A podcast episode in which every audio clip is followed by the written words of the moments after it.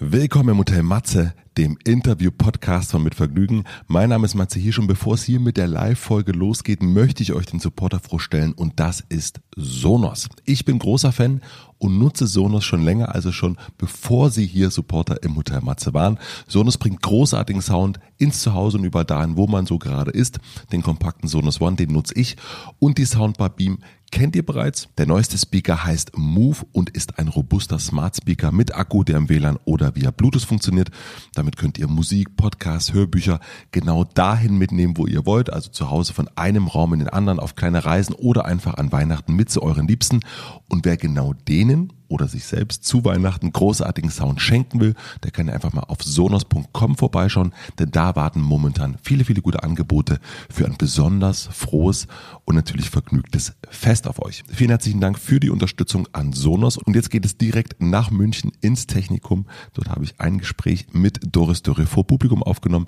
Leider sind die letzten paar Minuten nicht mit drauf, aber ich kann euch versprechen, dass keine Frage unbeantwortet geblieben ist. Viel Spaß euch! Hallo München. Willkommen im Hotel Matze, dem Interview-Live-Podcast von Mit Vergnügen. Mein Name ist Matze Hirsch und ich treffe mich heute mit einer der bekanntesten Regisseurinnen und Buchautorinnen Deutschlands. Sie hat 30 Filme gedreht, 20 Bücher geschrieben, hat Opern inszeniert, hat unheimlich viele Auszeichnungen erhalten und wäre mit großer Wahrscheinlichkeit big in Hollywood, wenn sie nicht umgekehrt wäre. Sie unterrichtet als Professorin an der Filmhochschule in München und behauptet, dass sie jedem das Schreiben beibringen kann. Ihr Name begleitet mich mein halbes Leben. Mein heutiger Gast ist Doris Dörrier. Ihr aktuelles Buch Lesen, Schreiben, Atmen ist mein liebstes Buch 2019. Daran schreibt sie, ich kenne jeden Hängemattenabstand von fast allen Bäumen im englischen Garten. Wie schafft sie es bei so viel Arbeit so gelassen zu bleiben? Und woher kommt diese Gelassenheit? Wohin führen ihre Wege, wenn sie sich treiben lässt? Wie blickt sie auf ihr eigenes Schaffen? Wie sieht ihr Alltag aus? Und warum macht sie das, was sie macht? Das versuche ich gleich herauszufinden. Ich freue mich wahnsinnig, dass sie heute da ist und wünsche uns viel Vergnügen im Hotel Matze mit Doris Dörrier.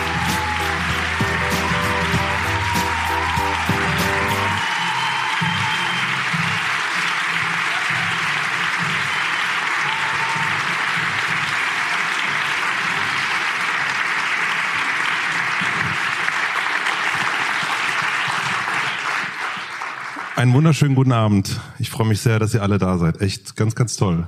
Ihr könnt machen, was ihr wollt, also was ihr sonst macht, wenn ihr Podcasts hört. Ihr könnt stricken währenddessen. Ihr könnt, naja, die Spülmaschine einräumen ist jetzt vielleicht nicht so günstig, aber ihr könnt auch zur Bar gehen. Vielleicht machen wir eine Pause, vielleicht auch nicht. Also fühlt euch frei. Ich, ich kraule meistens eine Katze, wenn ich deinen Podcast höre. Das kann man jetzt irgendwie schwer machen. Und wenn die Katze nicht kann, äh, weil sie was anderes zu tun hat, kraule ich meinen Mann. Kann man auch jetzt nicht so gut machen. Du kraulst beim Podcast mal. Das habe ja. ich noch nie gehört, dass Menschen Katzen kraulen beim Podcast haben. Eben, oder mein Mann. Ganz im Ernst.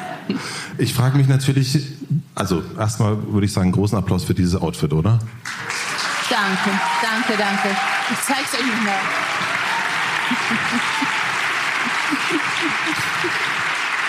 Also Doris hat definitiv äh, das Anzug-Game gewonnen. Ich habe das Socken-Game gewonnen, haben ja, wir schon festgestellt. Absolut. Vielleicht können wir heute im Laufe des Abends noch tauschen. wir gucken mal. Wir haben gerade schon so ein bisschen, äh, ich habe schon hinten gesagt, dass ich ganz, ganz, ganz, ganz groß und ich habe das nirgendwo sonst gesagt. Ich schwöre, ich bin ganz, ganz großer München-Fan. Ich liebe diese Stadt. Das hören wir gerne. Gut. Vor allem von Berlinern hören wir das gerne, gell? Warum lebst du noch immer hier in München? Was also was, du bist schon sehr lange hier und du bist hier geblieben und du hast ganz, ganz viele Orte der Welt gesehen und am Ende bist du immer wieder hierher gekommen. Warum?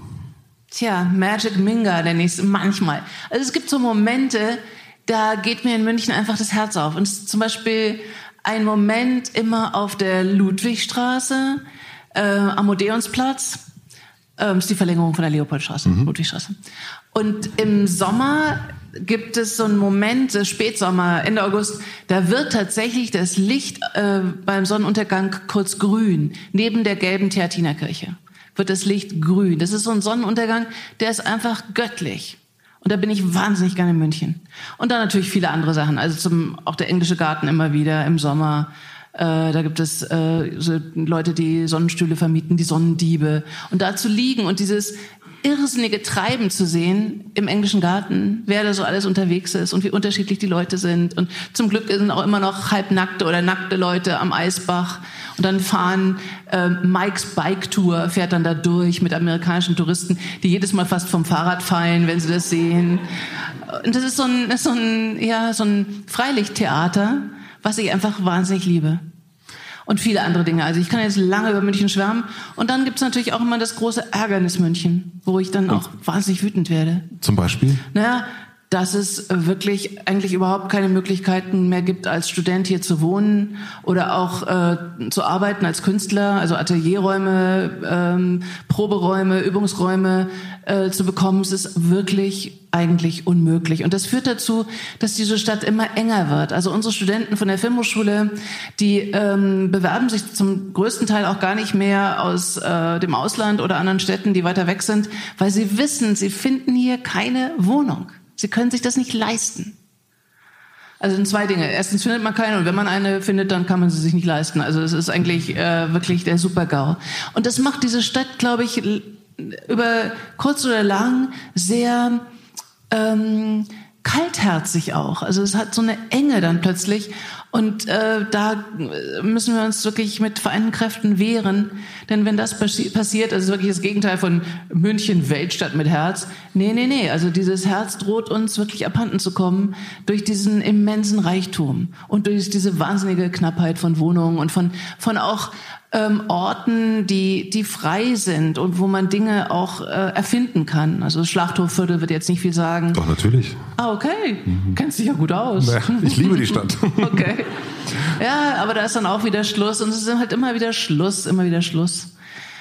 Und es gibt dann so, so wirklich, äh, ja, zum Beispiel die Utting, da geht mir auch das Herz auf, wenn ich das sehe. Und der Daniel Hahn, der das macht und der auch die Minna Thiel äh, vor die Filmhochschule gestellt hat. Das war so unser Projekt zusammen, äh, um diese, diese reiche Filmhochschule, die in diesem irrsinnigen Museumsviertel auch sitzt, so ganz fett und prächtig, um das so ein bisschen auch aufzulockern, dass man da auch Lust hat, sich auf den Rasen zu setzen. Warum bist du nach München gezogen? Wegen der Filmhochschule.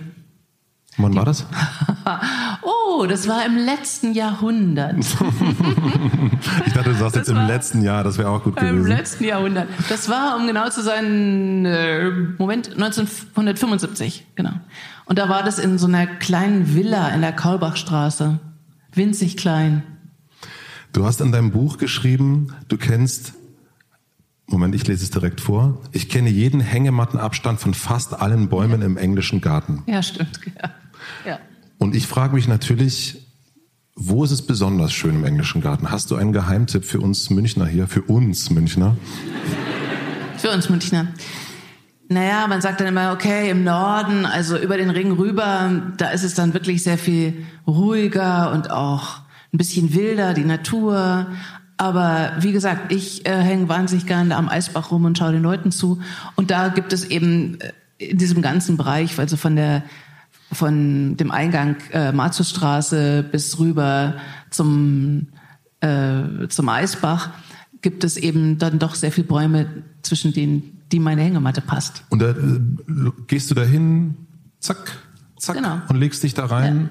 und dann liegst du da. Perfekte kleine Kunststoffhängematte. Ja. von Globetrotter am Isar-Tor. Ich kann jetzt irgendwie gleich immer Werbung machen von mir. Die habe ich schon ewig. Und die wiegt ganz wenig und die hat einen Haken und da kann man sich überall hinhängen. Du sagst auch von dir, dass du eine Flaneuse bist. Ja, im Unterschied zur Fritteuse, ja. Ja, Oder aber du, sagst, aber du bist, du hast wirklich gesagt, dass du eine Flaneuse bist. Ja. Das habe ich jetzt richtig. Äh, ja, ja. Dabei fällt einem eben auf, La Flaneuse. Diese Berufsbezeichnung gibt's nicht. Der Flaneur, ja klar, das ist so der Dandy im Anzug und mit Zigarette, der durch die Straßen flaniert. Aber die weibliche Bezeichnung gibt es eigentlich nicht. Und wenn ich dich jetzt beobachten würde, während du so durch München flanierst, wie, wie kann ich mir das vorstellen? Bist du dann auch in diesem Anzug unterwegs und, und, und läufst? So unauffällig, ich fahre nicht gerne auf. ähm, also läufst nee, du wirklich, flanierst Fahrrad. du durch München? Ja, ich gehe viel zu Fuß, aber ich, ich fahre halt auch viel Fahrrad und ich sitze eher rum, als dass ich viel also so rumsitzen und gucken, so wie am Eisbach eben. Oder da habe ich halt viele Punkte in München, wo ich einfach gerne rumsitze und schaue. Und schreibst du dann währenddessen? Ja, also zum Beispiel ein Kapitel in dem Buch, das heißt Leben, Schreiben, Atmen. Da zeige ich, wie man einfach nur notieren kann. Und äh, da habe ich so ein Kapitel, wo ich auch wirklich diesen Eisbach notiere. Und das kann man immer wieder machen, immer wieder, immer wieder. Es ist immer wieder spannend, also genau hinzuschauen und zuzugucken und es aufzuschreiben. Also gibt es halt viele Übungen, aber eine davon ist dieses Notieren. Und das mache ich wirklich viel, ja. Weißt du noch, wann das für dich, also du hast äh, mal erzählt, dass deine Eltern ganz viele Geschichten zu Hause erzählt haben, dass, dass ihr eine Geschichtenfamilie seid. Wann für dich so der erste Moment war, dass du gedacht hast, ah, das ist irgendwie so mein Ding, auch Geschichten aufzuschreiben und zu erzählen? Kannst du dich daran noch erinnern? Das war sehr früh. Ich war so furchtbar eifersüchtig auf meine Schwestern. Äh, da kamen nämlich Zwillinge zur Welt. Ähm, und ich war nur gefasst gewesen auf eine Schwester oder Bruder, aber nicht auf zwei. Und von dem Tag an war ich komplett beleidigt.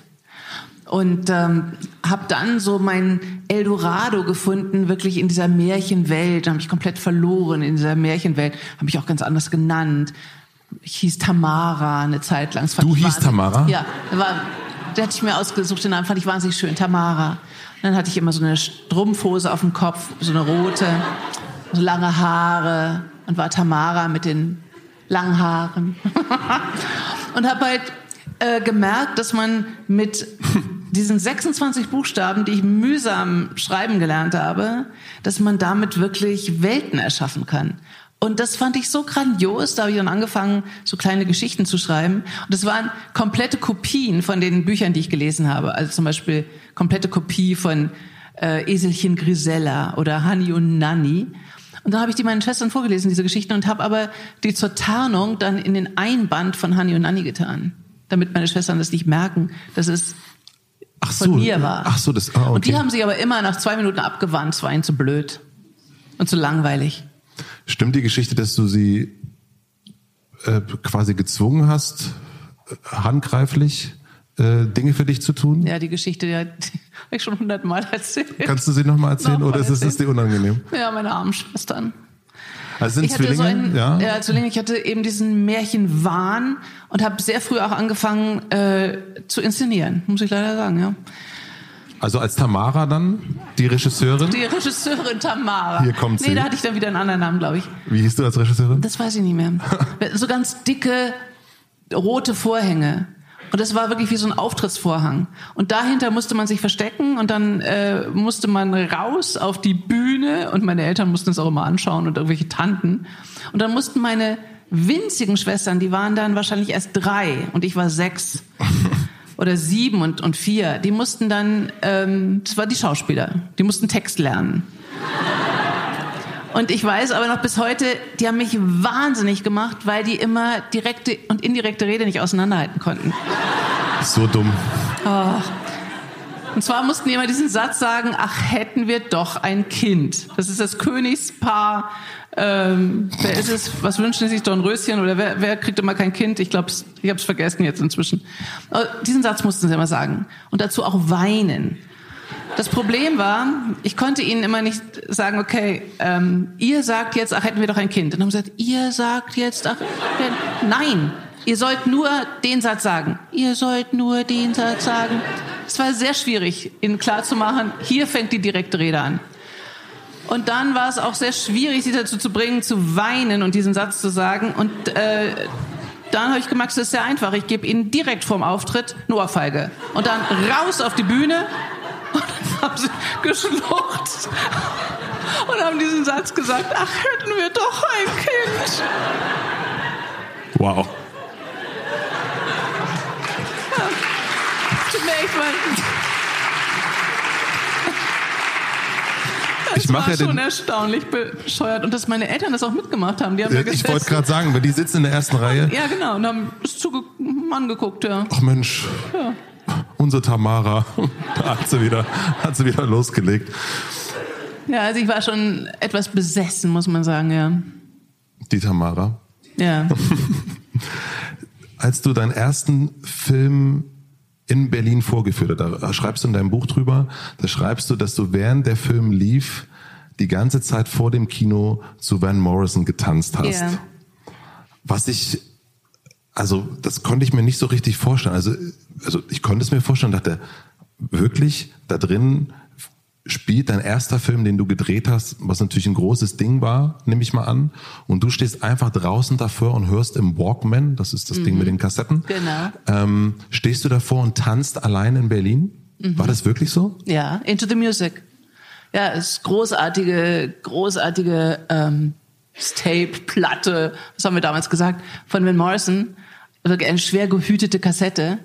Ähm, ja, und es war wirklich so ein, ein unglaublicher Moment, wo ich dachte, ja, okay, jetzt habe ich einen Film gemacht, jetzt kann ich tanzen. Es hat auch noch geschneit, also es war wirklich wild romantisch. Und ich hatte halt genau 90 Minuten Zeit. nee, 86. Ja. 86 Minuten. Und was machst du jetzt, wenn ein Film in deinem Kino läuft? Du hast auch geschrieben, so schön wie damals ist es dann nie wieder geworden?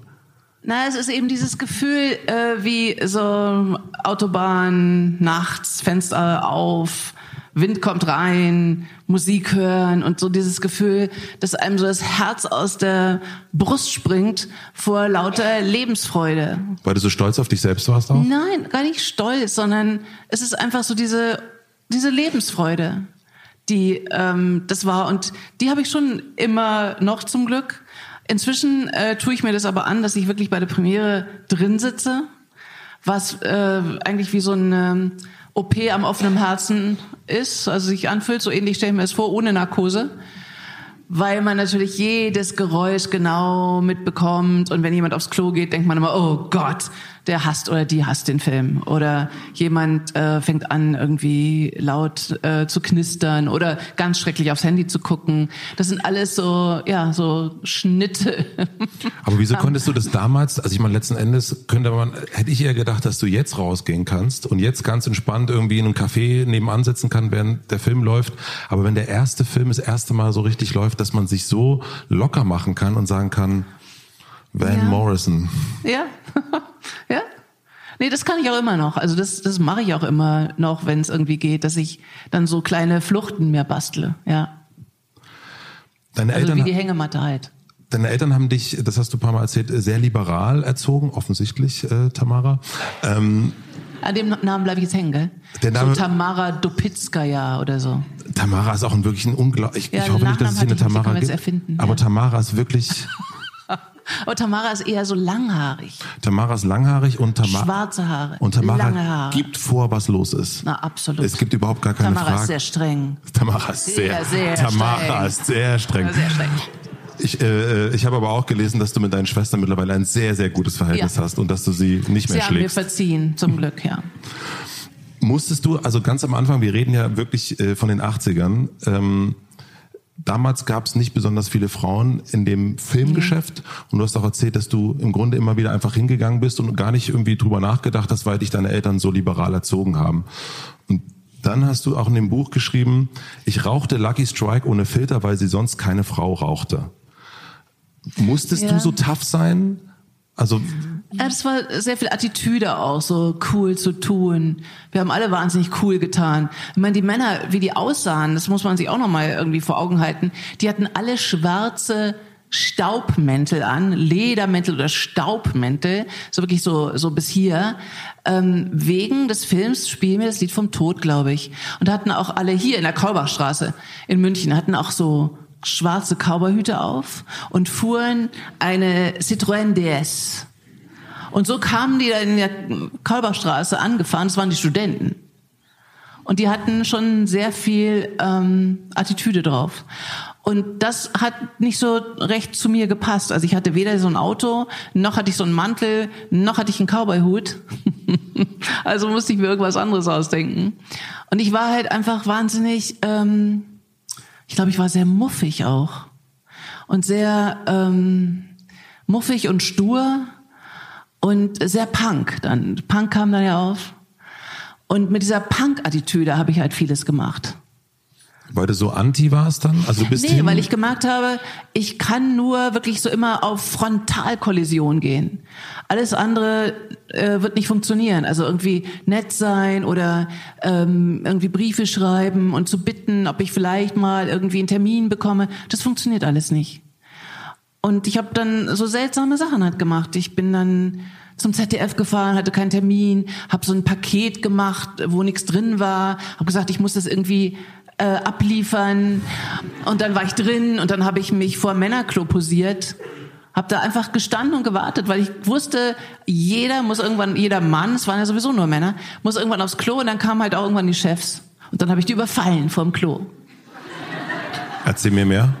Ja, da hatte ich mein Drehbuch natürlich dabei und habe denen dann das Drehbuch aufgenötigt und dann habe ich halt gesagt, okay, ich bleib hier auch sitzen oder stehen, bis sie das Drehbuch gelesen haben und habe halt lauter seltsame Dinge gemacht. Aber was haben die, also ich meine, äh, man könnte auch sagen, Sicherheit, Zugriff. Ähm gab's alles nicht. Damals gab's das nicht.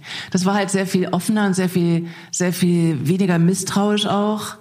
Ähm, und die fanden das, und das wusste ich auch so ein bisschen, die fanden das auch schon ziemlich klasse. Das waren alles so Männer zwischen 40 und 65, also so die Führungskräfte. Und da kam so eine ganz junge Frau, so eine Punk-Type, da hatte ich auch immer noch Boxerstiefel an und ja. Und da hat so Überfälle gemacht. Und das fanden die dann auch ganz lustig. Also ich hatte so einen Entertainment-Faktor und den habe ich auch hemmungslos ausgenutzt.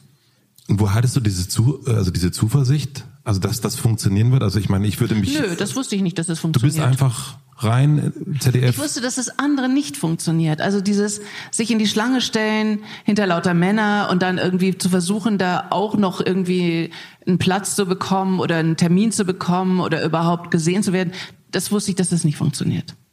Hattest du Vorbilder damals? Ja, ich hatte meine fantastische Produktionsfirma sehr bald bei dem ersten Film schon. Das waren drei Frauen. Die mhm. Olga Film hier in München. Das waren drei wirklich sensationelle Frauen. Die sahen alle irre gut aus. Und äh, zwei waren Französinnen und die haben sich das so aufgeteilt. Das fand ich auch toll. Also eine war sehr klein, Denise, und die war mit einer Brille und die war dafür da, die Redakteure intellektuell zu umgarnen. Dann gab es eine sehr schöne Blonde, die ging mit ihnen essen. Und dann gab es eine sehr elegante, die hat immer so die die äh, Nachbearbeitung ähm, übernommen. Okay. Also wenn die Redakteure schon so ein bisschen und Produzenten schon so ein bisschen äh, vorgeglüht waren von Denise, dann kam Elvira und Elvira war wahnsinnig elegant und wirklich so eine Französin par excellence. Und so haben die drei sehr viel auch geschafft und äh, in Bewegung gebracht. Und gab es künstlerisch Vorbilder für dich, wo du gesagt hast, also das möchtest du, also weil das irgendwo kommt ja eine Zuversicht her. Und da, das glaube ich geht durch, nur durch Vorbilder. Es war eigentlich eher so eine Prägung durch Amerika, so dieses Just Do It. Das hatte ich sehr aufgesogen. Denn das fand ich irre, dass es in Amerika diesen Spirit gab, es alles erstmal zu probieren und dass es keine Angst vorm Scheitern gab und dass Scheitern auch in Ordnung war. Und das gab es in Deutschland gar nicht. Du wolltest eigentlich Schauspielerin werden und bist deswegen nach Ach, Amerika? Ich wollte nicht Schauspielerin werden. Da gab es so eine Theatergruppe von einem Improvisationstheater in Kalifornien und die traten auf im Freizeitheim Fahrenwald in Hannover. Und da habe ich die gesehen und fand das so irre, was die gemacht haben. Das gab es nicht in Deutschland. Und habe dann meine Eltern dahin gezerrt und die fanden das auch prima und haben gesagt, da will ich hin. Und dann haben eben meine Eltern gesagt, naja, wenn du das unbedingt willst, dann versuch's halt irgendwie. Und dann habe ich äh, mich da beworben und wurde auch genommen und äh, meine großzügigen Eltern haben auch gesagt, okay, wir finanzieren das auch. Wirklich, mh, hm, das war schwierig für sie, denn ein Dollar war vier Mark wert. Also es war ein furchtbarer Umrechnungskurs. Aber irgendwie haben sie mich gehen lassen, was wirklich enorm war. Also ohne Handy, ohne Internet. Also ich war noch nicht mal 18, mich da gehen zu lassen. Und da habe ich dann in Amerika eben, äh, diese ganze diesen ganzen Bildungs, ähm, ich will nicht sagen Ballast, weil ich dann doch auch sehr immer wieder davon profitiert habe, aber die Vorstellung von Bildung, die konnte ich dann wirklich so hinter mir lassen. Und das war großartig, das war eine wirkliche Befreiung. Und ich habe da gelernt, dass alles doch auch zu einem großen Teil ein Handwerk ist, auch das Schreiben, was es bei uns auch immer noch nicht so gibt. Ähm, und diese Dinge, die haben mich doch sehr, sehr nachhaltig beeindruckt. Es erstmal zu versuchen. Was dann später eben Nike in diesem Slogan umgesetzt hat, just do it. Und der Grund, warum ich Professorin geworden bin vor mehr als 20 Jahren und es auch immer noch bin, ist wirklich, weil ich diese Ermunterung, die ich damals durch Amerika erfahren habe, die möchte ich weitergeben, weil ich das Gefühl habe, dass in Deutschland zu wenig ermuntert wird. Also wir sind so schnell damit, Leute zu entmutigen und zu kritisieren und zu sagen, äh, das wird nichts und äh, wieso und hm, es ist alles immer so entweder sehr kritisch oder auch sehr entmutigend. Aber diese prinzipielle Ermunterung, die fehlt mir. Und wenn ich davon so ein bisschen weitergeben kann, dann ähm, ja, dann habe ich mein, meine Aufgabe erfüllt. Ist das typisch deutsch? Ja. Ach, ich weiß es nicht. Ähm, die Engländer können auch sehr scharf sein, aber es ist noch wieder anders. Äh, in Frankreich gibt es auch eine so große Kritik, aber diese, äh, dieses sich nicht trauen oder andere dazu zu bringen, sich nicht zu trauen, also immer den anderen auch zu warnen, dass er sich nicht herauswagen soll, dass er äh, sich nicht äh, vorwagen soll, dass er sich nichts rausnehmen soll, dass er äh, sich lieber im Hintergrund halten soll, weil sonst wird's gefährlich. All diese Dinge kommen mir schon sehr deutsch vor. Und wie machst du das, wenn man, also wenn ich jetzt ein Student, ein schüchterner Student von dir wäre, der nicht äh, Lucky Strike rauchen würde, sondern eher Angst hat, wie, wie ermutigst du, du mich oder deine Studenten, Studentinnen? Ähm, dann versuche ich dich dazu zu bringen, äh, deine Stimme erstmal zu finden. Also erstmal zu rauszufinden, wie schaust du auf die Welt? Du, wirklich nur du. Also zu begreifen, dass jeder seine eigene erzählenswerte Biografie auch hat. Und das habe ich auch versucht in diesem Buch äh, zu beschreiben oder eben auch als Ermunterung weiterzugeben, dass jeder eine Biografie hat, die erzählenswert ist und dass keine Biografie langweilig ist und keine zu klein ist, um erzählt zu werden. Also dass jeder einen unendlichen Schatz in sich trägt, der es wert ist, erzählt zu werden. Nur kommen wir uns oft irgendwie zu, zu klein und zu dies und zu das vor und nicht originell genug und nicht begabt genug und nicht talentiert genug und ach, all diese Dinge, die wir nicht genug sind. Mm, und tun es nicht. Äh, und dieser umgekehrte Weg, also zu lernen, wie man da genau hinschaut, also es hat viel mit Präzision zu tun und zu merken, äh, niemand sonst außer mir sieht die Welt so, wie ich sie sehe. Also diesen eigenen Blick zu begreifen. Das heißt, du suchst bei den Menschen erstmal oder versuchst sie dafür zu sensibilisieren, dass sie ihre eigene Geschichte finden? Ja, ja, Geschichte klingt sehr groß, ist so wie eine Story. Wir sind da eben keine Story von Anfang bis Ende. Wir haben auch nicht äh, dramaturgische, exakt gesetzte Plotpoints und äh, Höhepunkte und äh, was es immer gibt an Dramaturgie, sondern wir bestehen halt aus sehr vielen kleinen Episoden, die ähm, sehr, sehr bezeichnend sind für uns, wenn wir sie genau genug anschauen. Und das zu begreifen und eben auch anzufangen, darüber sehr genau zu schreiben, das macht zum einen sehr, sehr froh und glücklich, das zu tun. Das hat nichts damit zu tun, ob diese Erinnerungen jetzt positiv oder negativ sind, sondern es hat damit zu tun, wirklich zu begreifen, dass nur ich diese, diese Erinnerungen besitze und diesen Blick auf die Welt.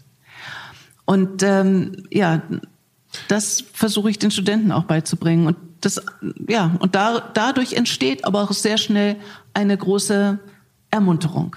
Und was ist das Handwerkliche dann daran? Das Handwerkliche ist eben immer präziser zu werden, immer genauer zu werden und dem auch zu trauen. Das ist das eine. Und das andere sind dann so pff, Regeln, die sind relativ simpel. Also Dramaturgieregeln sind ziemlich einfach. Und auch zu begreifen, was wir alles schon können. Also, dass wir die Grammatik vom Geschichten erzählen. Alle können. Wir können die in- und auswendig, weil wir genau wissen, was wir von einer guten Geschichte erwarten. wissen wir einfach. Aber wir haben ja diese Regeln im Kopf. Ja, also wir haben ja so ist das, also ne, weil wir ähm, Lehrer, Lehrerinnen äh, bewerten, die Eltern bewerten und der Freund sagt, es ist nicht gut genug ne, und man, man traut sich ja nicht. Aber man hat ja erstmal so diesen, wie soll ich das überhaupt schreiben? Ist das Vergangenheit? Ist es welche Form? Ja, da habe ich ganz klare, klare Handwerksregeln. Bitte? okay, es ist ja wirklich sehr simpel. Wenn ihr jetzt hier einen Stift und äh, Papier hättet, könnten wir sofort eine Schreibübung machen. Dann ist es großartig. Das mache ich oft, also ist auch wirklich mit großen Sälen. Ähm, und jeder kann wirklich nach ähm, einer Stunde schreiben. Und die oberste Regel ist nicht nachzudenken. Und das ist eine Regel, die immer sehr verwirrend ist auf den ersten Blick, weil man denkt, oh Gott, wenn man schreibt, muss man so viel nachdenken. Nein, das Gegenteil ist wahr. Nicht nachzudenken und eben diese ganzen Bewertungen auszuschalten. Jetzt kann man nicht gar nicht denken. Dieses Gehirn denkt irgendwie vor sich hin, es macht halt, was es will und es kann nicht wirklich aufhören zu denken. Aber diese Bewertungen wegzulassen, die Analyse, die Theorie, äh, eben die Beurteilung wegzulassen, das ist relativ simpel, äh, wenn man dann sich angewöhnt, wirklich mit der Hand möglichst zu schreiben ähm, und nonstop zu schreiben, immer weiter zu schreiben, zehn Minuten am Stück zu schreiben, nicht nachzudenken. Und die nächste wichtige und schwierige Regel ist, keine Qualität herstellen zu wollen. Und daran merkt man auch sehr schnell so unser nationales Handicap, made in Germany. Wir wollen immer, dass alles sehr qualitätvoll ist und ja, Hand und Fuß hat. Nur gutes Schreiben ähm, hat erstmal überhaupt nicht Hand und Fuß, sondern es ist sehr ähm, sehr sinnlich, das ist gutes Schreiben und sehr assoziativ auch. Und äh, sich davon zu befreien, dass man Qualität herstellt, ist wirklich das eins der wichtigsten eine der wichtigsten Regeln, zusammen mit diesem Nicht-Nachdenken. Nicht nachdenken, immer weiterschreiben, keine Qualität, das ist eigentlich schon die Haupt, Hauptregeln. Und es ist unglaublich, was da an Geschichten rauskommt. Irre, irre, irre. Also bei mir ist es ja dann schon gescheitert, weil meine Lehrer meine Handschrift gar nicht lesen konnten. Okay, äh, die Lehrer müssen es ja auch nicht lesen. Du musst es lesen. Können. Aber wie guckst, schaust du das dann an, was deine naja, Studenten schreiben? Gut, im Studium müssen sie es dann halt irgendwann in den Computer tippen, so dass man es dann auch austauschen kann, lesen kann, bearbeiten kann. Aber erstmal das Schreiben an sich hat dann damit erstmal wenig zu tun. Gibt es noch die? Ähm Aber zum Beispiel eine tolle Übung ist, die machen wir immer: Schreib über einen Lehrer. Und es ist so toll, was da an Geschichten rauskommt. Dieser unglaublich präzise Blick von Kindern auf Lehrer. Das sind alles Monster. Die meisten sind Monster. Und wie, was einem in Erinnerung geblieben ist, wie die ausgesehen haben. Ähm, das eine kann ich mir erinnern, immer so ein in der Geschichte von einem Studenten immer so ein bisschen Zahnpasta im Mundwinkel hatte. Äh, ein anderer hat immer gespuckt und man sah immer so die, die Spucketropfen auf dem Tisch vor ihm oder die Socken natürlich oder alles, was ja Stunde für Stunde für Stunde vor einem da so auf und ab geht, dieser Lehrer oder diese Lehrerin. Also diesen genauen Blick, den zu begreifen, dass man den mhm. hat. Ich habe sofort an Frau Boinski gedacht. Sehen, siehst du? Direkt Frau Boinski. Ähm, ich, ähm, Und wenn du die beschreibst, dann wird das sehr schnell eine wirklich tolle Geschichte, wenn du die ganz genau beschreibst. Mhm. Also ich sehe sie direkt vor mir. Okay, wie, wie sah sie aus? Sie war sehr klein und sehr gemein. Insofern, weil sie uns Jungs gezwungen hat, vor der Klasse zu singen. Mit Stimmbruch. Und das war wirklich eine absolute Folter. Und ich habe sie wirklich gehasst. Was hatte sie an? Diese gemeine Frau, wie? Frau Boinski. Frau Boinski. Tamara Boinski. Nee, ich weiß es nicht mehr. Ich erinnere mich wirklich noch nur an diesen Moment. Ich erinnere mich nur noch an den Moment aufzustehen und singen zu müssen. Und das ist einer der schlimmsten Momente meiner Schulzeit war. Aber jetzt würde ich dich foltern als deine Schreiblehrerin mhm. und würde ich trotzdem äh, dazu bringen, äh, sie noch genauer zu beschreiben. Hatte sie Hosen an? Hatte sie, äh, hatte sie Strümpfe an? Einen Rock? Kannst du dich an die Schuhe erinnern? Was hatte sie für eine Frisur? Die hatte so eine äh, Dauerwelle. So eine, so eine äh, alte Frau Dauerwelle. Also so eine, so eine nie, also entschieden, eine Dauerwelle zu tragen und immer dabei geblieben. So eine Betondauerwelle. So eine Betondauerwelle, ja. Und welche das Farben, bleibt, das welche bleibt. Farben hatte sie an? Eher dunkel, bunt bestimmt nicht. Kann ich mir nicht vorstellen, dass sie nee, so bunt nee, nee, war. Nee, das ist, also in meinem Kopf hatte Tamara Boinski einfach, ich weiß es wirklich nicht. Ich, ich, ich in dem Moment, wo du dann diese Schreibübung ja. machen würdest, würdest du wahrscheinlich auf irgendein Detail nochmal kommen. Aber das, was du an dieser, als Folterszene beschreibst, so entstehen dann wirklich großartige Filmszenen. Also Jungen im Stimmbruch, die singen müssen vor Frau, ich ziehe meinen Vornamen zurück, Tamara. Frau Wroinski. Sofort fällt einem dann zum Beispiel eine Filmszene ein, ähm, äh, Matilda. Kennt, kennt ihr sie? Matilda? Großartiger Kinderfilm Mathilda, wo es eine entsetzliche Szene gibt, wo so eine Nazi, wirklich Nazi-Lehrerin, die sieht auch so aus, die hat so ein, fast so eine Nazi-Uniform an, die zwingt so ein ganz dickes Kind, der immer irrsinnig viel frisst, den zwingt sie einen Schokoladenkuchen zu essen. Und am Anfang macht es ihm großen Spaß und dann muss er noch einen essen und noch einen essen und noch einen essen. Und das entsteht aus so einer Erinnerung wie an diese Frau. Boinski. Hm. Entsteht dann so eine, so eine Szene eventuell. Oder ich lasse alle auch immer über Essen schreiben, auch toll, Essen in der Kindheit. Und irgendwo in Bonn, glaube ich, bei einer Lesung, hat jemand so eine tolle Geschichte geschrieben, die vergesse ich dann auch nie. Der hat als Kind äh, so wahnsinnig gern Pommes frites gegessen und war aber so klein, ähm, der durfte sich zu Hause allein keine Pommes frites machen und war viel allein, weil die Mutter gearbeitet hat und hat dann die tiefgefrorenen Pommes frites genommen, hat die Heizung ganz hoch gedreht und hat die Pommes frites immer auf die Heizung gelegt. Und nach zwei Stunden oder so waren die Pommes frites aufgetaut und hat er sie gegessen. Und die Mutter kam immer nach Hause und hat gesagt, warum ist es denn hier so warm? Wieso drehst du denn immer so die Heizung auf? Und er hat nie ein Wort gesagt. Er hat es nie verraten. Was für eine wunderschöne Filmszene. Eben, weil sie so präzise erzählt ist. Und das kann eben jeder. Jeder kann so präzise erzählen.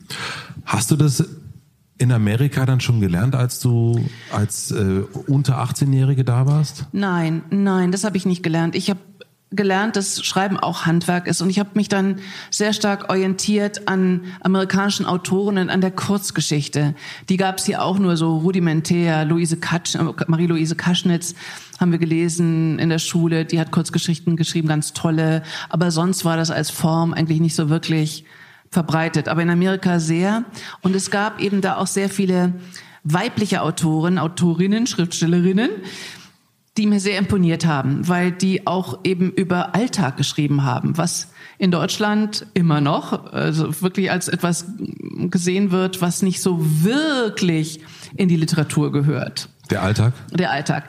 Nicht so wirklich, besonders nicht der Alltag von Frauen. Wenn Herr Knausgard ähm, 5000 Seiten darüber schreibt, Knausgard, sagt euch was, gell? Ja. Schreibt auch. Ist er da? Ist er da? Herr Knausgard, sind Sie da? Tamara würde gerne mit Ihnen eine kleine.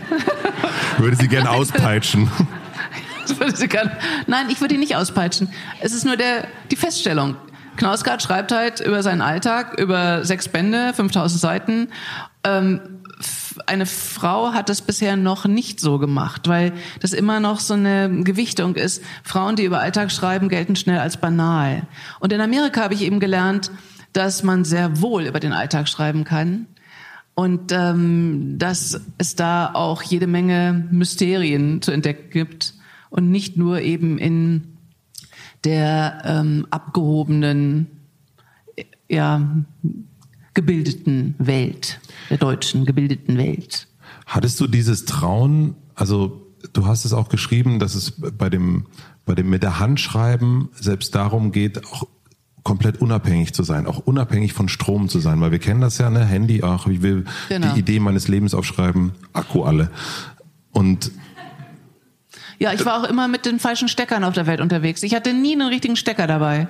Wer kennt das nicht? Und deshalb eben auch Stift und Papier. Aber ist das, warst du schon so befreit oder bist du das geworden? Nein, nein, nein. Dieser Weg, und das, darauf bestehe ich auch immer, das auch so zu beschreiben, der war wahnsinnig kompliziert und, und so meandernd und diese krummen Wege sind aber oft vielleicht auch die, die einen dann weiterbringen als diese schnurgeraden Wege, wo man irgendwie zack, tack, tack, tack, tack alles hintereinander absolviert und dann ist man irgendwas fertig und ja. Nee, also oft sind diese Wege sehr, sehr schwierig und kompliziert. Also Schauspielerin, ich habe dann schnell gemerkt, dass ich gar nicht Schauspielerin werden will oder sein will. Denn erstens habe ich dann gemerkt, dass ich ja als Schauspielerin die Geschichten von anderen erzähle. Das war mir nicht so klar. Dass ich Texte von anderen sage, ja. Und dazu kamen aber auch immer so ganz einfache Dinge. In Amerika mussten wir von ersten Semester an auch auf der Bühne stehen. Wir mussten das Provinztheater bespielen.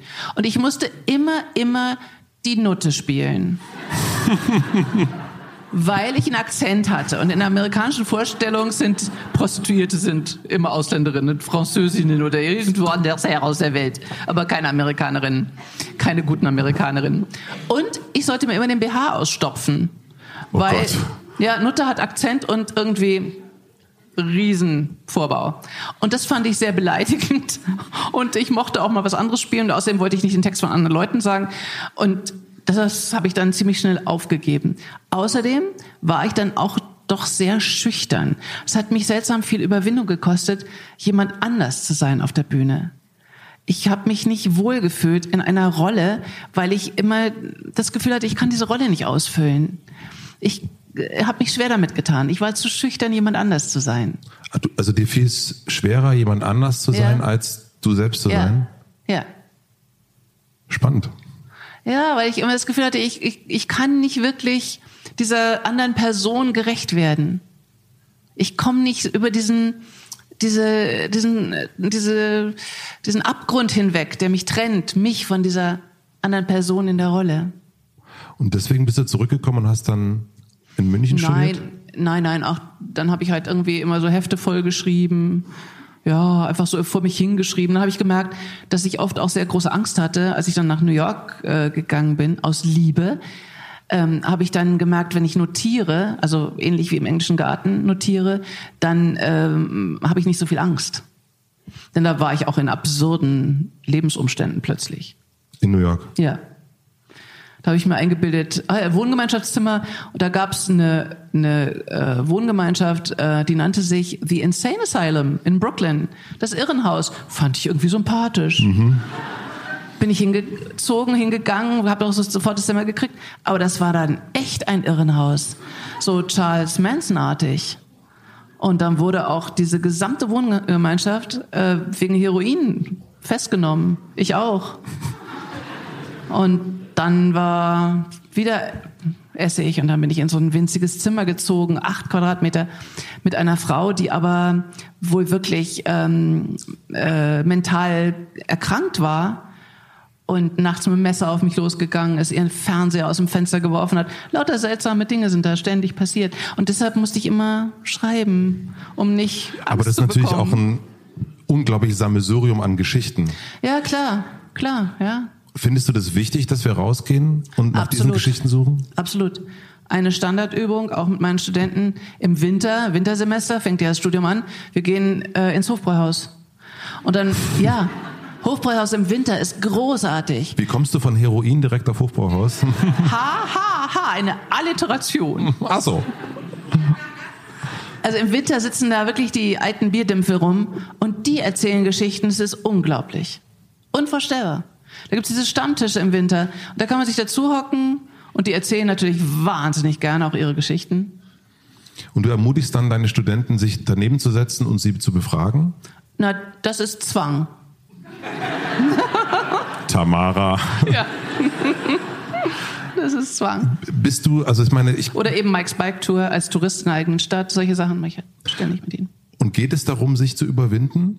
Also diese Schüchternheit, weil du hast es ja. ja, auch erst auch gesagt, ne? du bist, du wolltest nicht Schauspielerin werden, weil du merktest, dass du zu schüchtern dafür bist. Und ich kenne das natürlich auch, dass manche Menschen sind einfach zu schüchtern, aber man muss die so ein bisschen schubsen. Aber manche schubst man dann auch doch zu doll. Naja, diese, dieses, ich glaube schon, dass man verpflichtet ist, wenn man Filme machen will, schreiben will, man ist verpflichtet, neugierig zu sein. Das glaube ich schon. Und das kann man auch trainieren. Ähm, die dürfen dann zum Beispiel immer sagen, Entschuldigung, es ist mir wahnsinnig peinlich, aber meine Professorin, Tamara, die will unbedingt, dass ich mit ihnen spreche. Also es ist dann so ein Freischein, den man bekommt, dass man einen Job machen muss. Das ist was anderes, als wenn man privat versucht, da irgendwie sich hinzusetzen und mit den Leuten zu reden. Und mit diesem Freischein geht es dann schon sehr viel einfacher, wenn man sich bewusst macht, ich mache einen Job. Mhm. Ich bin als Autorin, als Filmemacherin, habe ich den Job des Zeugen, Zeuge zu sein von meiner Zeit, in der ich lebe. Wer gibt dir diesen Job? Naja, der Job, ja, wer gibt mir diesen Job? Äh, wahrscheinlich schon eine, eine, eine Maßlosigkeit. Ähm, den Job gibt mir schon diese, diese, mh, mm, dieser Drang, es unbedingt machen zu wollen. Das, das muss man schon haben. Also man muss erzählen wollen. Also man, man muss einen gewissen Erzähldrang auch in sich verspüren. Wenn man eher das Gefühl hat, nö, ich möchte nichts erzählen, sollte man vielleicht auch nicht unbedingt Schriftstellerin werden oder Filmemacherin. Also was erzählen wollen, das muss man schon haben. Das muss man schon mitbringen. Und meinst du, dass es einfach da ist? Also ist das schon in die Wiege gelegt? Ich meine, bei dir scheint es so zu sein? Naja, nee, in der Wiege nicht. Ich hatte ja drei schöne Jahre ohne meine Geschwister. Drei wunderbare Jahre als Prinzessin. Ich glaube schon, dass es doch immer auch mit einem empfundenen Mangel zu tun hat. Nicht, dass der wirklich real ist. Wir erfinden ja unsere Geschichten auch über uns selber. Und ich habe mir das auch sehr stark erfunden, diese Geschichte von dem verdrängten Kind. Denn ähm, meine Eltern haben sich, das weiß ich inzwischen, wahnsinnig Mühe gegeben, dass ich mich nicht verdrängt gefühlt habe. Ich durfte immer besondere Sachen machen, alleine mit ihnen äh, ins Puppentheater gehen oder andere Dinge nur alleine mit ihnen machen und, und, und. Die haben sich wirklich angestrengt. Aber ich hatte dieses Drehbuch im Kopf, wer ich so bin, das verdrängte, beleidigte Kind. Und das war ich dann auch. Und es geht dann selbst nicht Gefühl weg, her. wenn man nee. weiß, dass es nicht stimmt? Naja, das weiß man mit drei nicht, das weiß man mit sechs nicht, das weiß man auch mit 15 nicht und auch oft mit 25 noch nicht. Das ist ein Gefühl. Und das lässt sich schwer korrigieren.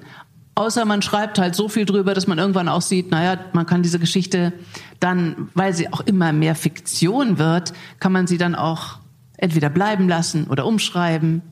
Und dann wird man freier damit, klar.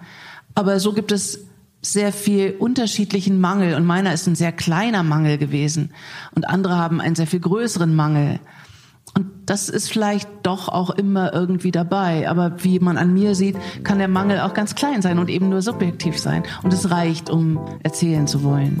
Wir machen eine klitze, klitzekleine Pause. Ich möchte euch den zweiten Supporter vorstellen. Und das ist natürlich Heineken. Für alle, die bei den Live-Aufnahmen dabei waren, die wissen, dass mich Heiningen auch auf der Tour begleitet. Wenn man unterwegs ist, dann macht man nämlich immer so eine kleine Wunschliste, ein Rider nennt sich das. Und manche schreiben dann auf, dass sie sich M&M's wünschen und aber alle gelben müssen raus, vorher rausgelesen sein. Andere brauchen Champagner, Kaviar und andere interessante Dinge. Bei mir steht tatsächlich nur das Heineken 00 auf meiner Wunschliste. Und die Veranstalter besorgen dann aber auch immer Heineken 00 und Heineken mit Alkohol. Und wir stoßen dann vor der Aufnahme an, während der Aufnahme und danach. Es klirrt schön und schmeckt allen gleich. Und das ist auch das Schöne und das Verbindende am gemeinsamen Bier trinken. Und ich freue mich, dass ich da, äh, obwohl ich keinen Alkohol trinke, auch bei diesem Gefühl dabei sein kann. Für jetzt, für die Feiertage, lohnt es sich natürlich, einfach ein bisschen Heineken einzukaufen. 00 und mit Alkohol. Und dann könnt ihr mit euren Freunden, mit eurer Familie und mit euren Partnern und mit euch selbst einfach anstoßen. Vielen herzlichen Dank an Heineken für den Support und das Vertrauen. Und jetzt zurück nach München zur Liveaufnahme. Aber weißt du selbst, wie viele Filme und wie viele Bücher du geschrieben hast? Also kennst du die Zahl? Das wird mir immer erzählt. Ich selber zähle da nicht nach. Nö, so Weil 30, 30. 30, 25, irgendwas, sowas, ja. genau. 30, 30, ähm, so. 30, vielleicht 25, 32. 30 Filme, 30 Bücher so ungefähr, glaube ich. Aber und was bringt dich dazu, das immer wieder zu machen? Ähm, naja, dieses, ähm, das versuche ich auch in diesem Buch äh, anderen beizubringen, dieses Vorhandensein in der Welt und diese, diese größere Bodenhaftung, die ich auch wirklich brauche, wenn ich länger nicht schreibe, dann komme ich mir schnell so äh, vor wie so ein abgeschnittener Luftballon. Ich werde auch sehr unleidlich, also meine Familie rät mir dann auch doch ein bisschen zu schreiben wieder, mhm. weil ich dann auch so, äh, so diffus unglücklich werde. Das hat auch damit zu tun, dass ähm, ich das Gefühl habe, durch dieses Schreiben ist es eine sehr einfache Umkehr von Konsum in etwas Kreatives. Also Konsum etwas, was ich aufnehme und Schreiben etwas, was ich herstelle. Mhm. Und ich fühle mich, ich weiß nicht, wie es euch geht oder dir geht, ich fühle mich schon sehr überrannt von zu viel Konsum und gar nicht mehr mal jetzt ähm, Konsum von Anzügen und Schuhen und Socken, sondern eben digitaler Konsum. Also alles, was ich so aufnehme und was ich ständig auch äh, versuche irgendwie zu finden im Netz und dann gehe ich dahin, dann gehe ich dahin, dann gehe ich dahin und dann gibt's die Serie noch und das noch und das noch und das noch. Also ich habe so einen kompletten Overload ständig an Dingen, die ich aufnehme. Und ähm, dieses Konsumieren ähm, es verwirrt mich jetzt vielleicht nicht, aber es macht mich seltsam wuschig. ähm, ich glaube, ich, das ist die beste Beschreibung. Es macht mich wuschig. Und es führt auch zu einem diffusen Unglück, so wie zu viel zu fressen, äh, zu viel gegessen zu haben, zu viel gefressen zu haben. Ähm, wo man sich ja auch so wuschig fühlt. Und auch weiß, ja, man müsste jetzt irgendwie joggen gehen, damit man sich wieder besser fühlt. Das tut man natürlich sowieso nie. Ähm, aber dieses Schreiben bringt mich dann doch sehr schnell dazu, äh, in meinem Leben anders vorhanden zu sein und auch das Gefühl zu haben, etwas selber hergestellt zu haben. Das ist nicht zu verachten, dieses Gefühl. Musst du dann ausschalten? Also musst du dann dein, dein Handy und all die Eindrücke... Ich bin total unzickig. Man kann mich überall hinsetzen, absetzen, abwerfen. Wenn ich einen Stift und Papier habe, ist mir vollkommen egal, wo ich bin. Ich habe nie in meinem Leben einen Schreibtisch gehabt. Ne, das verstehe ich, aber äh, ne, dieses vollgefressen sein vom von dem, was wir immer konsumieren. Also musst du dann abschalten? Also musst du das weglegen? Schaltest du dein Handy aus? Ähm, ja. Entkoppelst du dich? Ja, na ja, klar, in dem Moment, wo ich schreibe, und da dient halt wieder diese Regel, nicht aufhören zu schreiben. Da kann ich nicht noch nebenbei irgendwie äh, äh, äh, machen. Nee, nee, ich muss den Finger weit, äh, den Stift weiter übers Papier führen. Ich darf nicht aufhören. Das sind diese Regeln, an die halte ich mich selber auch. Und da kann man eben nicht nebenbei noch irgendwas checken. Das geht nicht. Du schreibst früher morgen, wenn du, also du schreibst äh, direkt im Bett. Also ich sitze im Bett und schreibe. Am liebsten schreibe ich gleich nach dem Aufwachen. Nur die Zähne müssen geputzt sein. Mein einziges Zugeständnis an die Welt da draußen. Ich habe mir das ja allein schon körperlich schwierig vorgestellt. Also wenn ich, wenn ich lang auf dem Bauch liege und schreibe, dann tut mir irgendwann der Rücken weh. Nee, aber im, im Sitzen geht. Und sitzt du dann mit Schneidersitz auf dem Bett und, und Nee, mit ausgestreckten Beinen und ich habe so ein, so ein kleines Brett. Und da lege ich mein Heft drauf. Und dann schreibst du los und schreibst und schreibst und schreibst. Naja, gar nicht so lange. Zehn Minuten reichen. Also zehn Minuten am Stück zu schreiben bedeutet schon, dass man in seinem Leben wieder ganz anders vorhanden ist. Und dann werden es halt oft mehr, mehr, mehr. Und klar, ich muss auch Jobs machen. Ich schreibe zum Beispiel Kolumnen und Drehbücher. Klar, dann muss ich irgendwie auch strukturell arbeiten und dann wieder anders da auch dran gehen. Aber dieses Schreiben, was ich meine, das mache ich wirklich so. Ja. Das ist der Morgen. Ja. Wenn, und wenn du, also du schreibst ja eben genau, du schreibst Drehbücher, du schreibst Bücher, du schreibst Opern, du schreibst Kolumnen. Weißt du dann, also hast du so einen Plan, was du jetzt schreiben musst? Gibt es? Ja, ich mache mir über so einen Plan und dann halte ich mich nie dran. Außerdem bin ich wahnsinnig faul. Ich bin irrsinnig faul. Wirklich wahr. Also jeder, ich sag, jeder, der behauptet, dass er mehr als vier Stunden am Stück schreibt, lügt sowieso. Denn vier Stunden kann man, äh, länger kann man nicht konzentriert schreiben. Das hält niemand durch. Außer Simenon vielleicht. Aber der musste danach ja immer ins Krankenhaus. Simenon, Georges Simenon, wirklich großartiger äh, Schriftsteller, Franzose, hat diese ganzen Maigret-Romane geschrieben, aber hat auch viele Romane ohne Maigret geschrieben und die sind sensationell immer noch. Der hat wirklich vorher, kennt ihr Maigret, äh, also kennt ihr Simenon zum Teil? Georges Simenon? Lohnt sich wirklich. Tolle Romane. Und der hat vorher immer einen Arzt geholt. Der hat ähm, Blutdruck gemessen, Blut abgenommen, äh, Herztöne abgehorcht. Und dann hat er sich eingeschlossen und eine Woche durchgeschrieben. Ist auch, äh, die haben ihm nur Essen und Trinken durch die Tür gereicht. Und er ist halt gerade mal aufs Klo gegangen, hat, hat, hat nicht mehr geschlafen, nichts mehr, hat wie im Rausch geschlafen, äh, geschrieben, nicht geschlafen, im Rausch eine Woche durchgeschrieben. Und danach war er dann so erschöpft, da musste er dann meistens ins Krankenhaus eingeliefert werden. Und dann war aber ein Roman wieder fertig. das kann ich eben nicht, sondern ich schreibe höchstens, höchstens vier Stunden, aber das ist schon viel. Aber wie hast du das dann hingekriegt, so viele Sachen zu schreiben? Also ich meine, ich, also ich, ich habe ja ganz viele Zettel, ja, aber jeden Tag halt. Und ja, aber dann jeden, also jeden Tag schreiben, okay, dann kommt am Ende jedes Jahr ein Film fast raus, jedes Jahr fast ein Buch raus. Also das gab ja Jahre, wo Nö, du so, alle zwei Jahre ein Film. Na gut, am Anfang jedes Jahr ein Film. Ja, ja. Also das ist ja, das ist für mich, also nach meiner, also ich würde jetzt nicht sagen, naja, die Doris, die, die war ganz schön, äh, ganz schön faul eigentlich. Aber es ist die Wahrheit. Es ist, es ist die Wahrheit. Das klingt dann immer alles so imposant. Und das ist es nicht. Also erstens, ich habe gelernt, sehr schnell zu schreiben. Also diese zehn Minuten, das musste, als mein Kind klein war, wirklich reichen. Das waren immer so die Zeiten von äh, Pasta auf dem Herd, zehn Minuten, al dente, acht Minuten oder Kartoffeln, 20 Minuten hatte ich ein bisschen mehr Zeit. Und in der Zeit habe ich geschrieben. Und mehr Zeit hatte ich am Anfang nicht. Da musste ich dann wirklich schauen, dass ich schnell bin und es jeden Tag mache. Und äh, das hat wirklich zu einer großen Disziplin geführt. Also mein Kind hat mich zur Disziplin erzogen.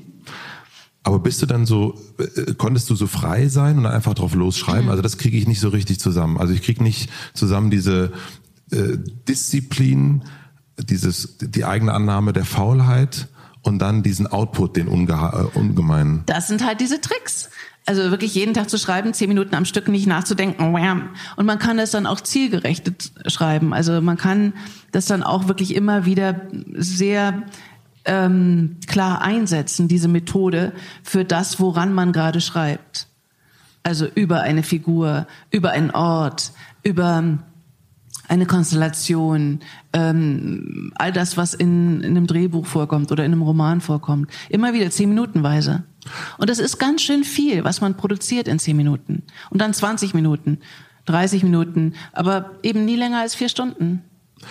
Und weißt du dann in dem Moment, dass es ein Theaterstück wird oder, oder was es wird, also ein Drehbuch wird, oder weißt du, dass es ein Roman wird oder also wie, wie Oft nicht, nee, oft nicht.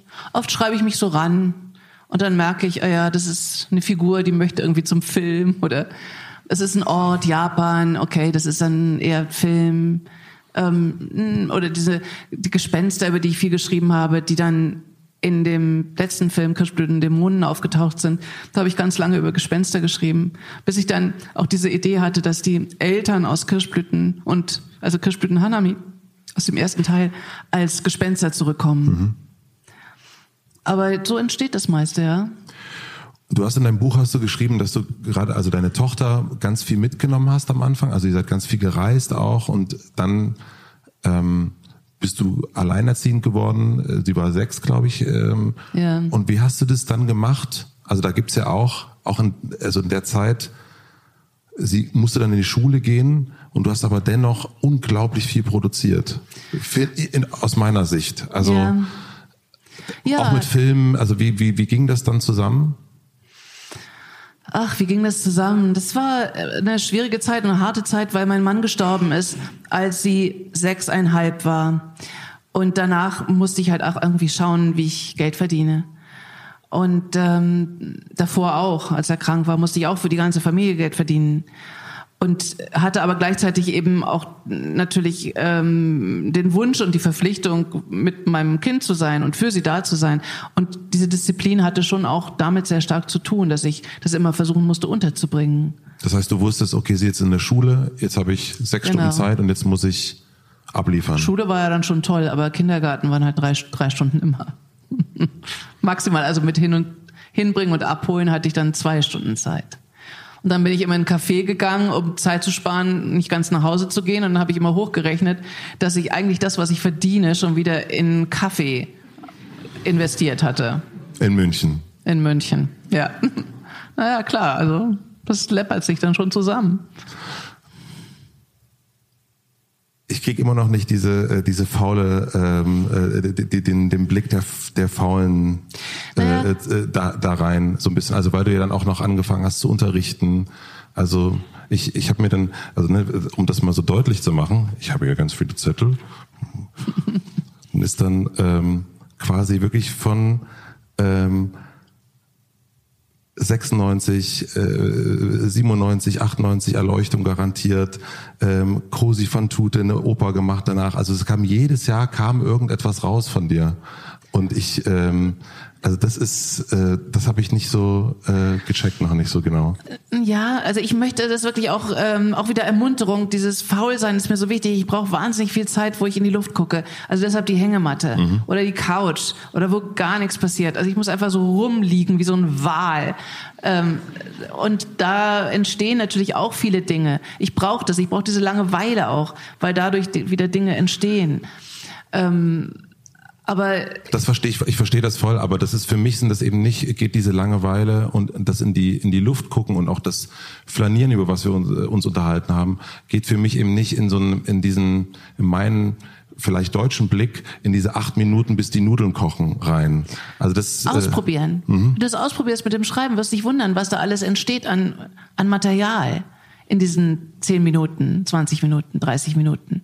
Ja, und ich muss das halt irgendwie sehr, sehr klar trennen. Dieses Rumliegen, mit dem Kind spielen, Hängematte, auch viel mit meiner Tochter, mit der Hängematte unterwegs sein und, und, und.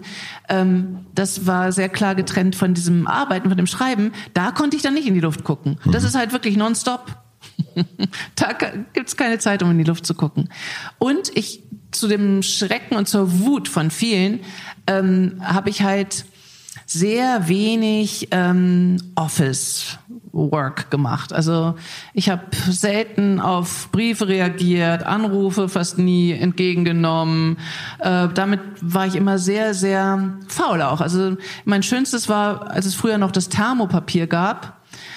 Da kam das? dann die Thermopapier, das war in den Faxen, das war so ein beschichtetes Papier und das wurde ausgedruckt, aber das ähm, mit der Zeit verschwand es auch wieder. Diese Thermobeschichtung, die hat, konnte diese Schrift nur über eine gewisse Zeit, so drei Monate, festhalten und dann verschwand das, wie von Zauberhand, waren diese Dinge dann wieder verschwunden. Und das habe ich dann mir doch auch sehr stark angewöhnt, meine Zeit wahnsinnig zu verteidigen. Also es ist sehr schwer, mich irgendwie mh, mm, zu fassen oder, oder zu verpflichten für Dinge, auf die ich nicht so Lust habe oder auch so Berufs, ähm, Schriftverkehr mache ich fast überhaupt nicht. Ähm, ja, dadurch habe ich auch viel Zeit gewonnen. Wirklich wahr. Ja, Und wie schaust, du, wie schaust du jetzt auf deine Sachen zurück, die du gemacht hast? Also gibt es für dich Sachen, die du bereust? Gibt es Sachen, die du besser findest als andere Sachen? Also wie, was ist dieses Mehr an, an, an Büchern, an Filmen, wenn du einmal so im Rückspiegel das anschaust? Guckst du überhaupt zurück? Nicht so viel. Ich freue mich sehr, wenn es in der Lufthansa einen Film dann von mir gibt, plötzlich. Da freue ich mich. Passiert ab und zu, dass dann plötzlich da ein Film auftaucht. Ähm, aber ja, manche Filme, ich habe zum Beispiel diesen Film Ich und Er, äh, ein Hollywood-Film, da hatte ich dann auch so ein Five-Picture-Deal in Hollywood, wo ich dann wieder davon gerannt bin, weil es mir zu anstrengend war, weil ich da dauernd irgendwie arbeiten sollte, ähm, weil meine Agentin so schon so anstrengend war. Das habe ich alles nicht verkraftet. Und dann musste ich auch ständig irgendwie ans Telefon sollte ich gehen und dann gab es immer so rosa Zettel, die wurden ausgefüllt, wenn jemand angerufen hatte vom Hotel und dann gab es Berge von diesen rosa Zetteln und ich sollte immer zurückrufen und oh, das konnte ich alles irgendwie nicht. Aber da habe ich einen wahnsinnig schlechten Film gemacht, ich und er. Aber, aber der hat dazu geführt, dass ich geheiratet habe, ähm, weil ich den Kameramann geheiratet habe. wir kannten uns schon lange von der Filmhochschule vorher, der hatte auch schon Männer gedreht, aber dann haben wir uns bei den Dreharbeiten zu diesem schlechten Film verliebt. Vielleicht ist er auch so schlecht geworden deshalb, weil wir immer so müde waren, weil wir ganz andere Dinge zu tun hatten, als jetzt irgendwie den Film zu drehen. Weil wir waren sich müde. Ich und er halt. Ich und er, ja. Genau, ich und er. Aber ja, der Film hat sich gelohnt für mich. Ja.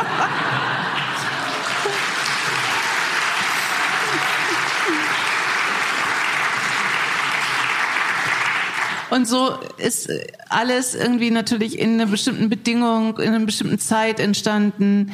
Ähm, und zu jedem Film kann ich dann natürlich auch so eine Einschätzung, so eine biografische Einschätzung äh, machen. Und die ist halt mal so, mal so. Und manche Filme, die mag ich selber sehr gern und die waren dann vielleicht auch gar nicht so erfolgreich.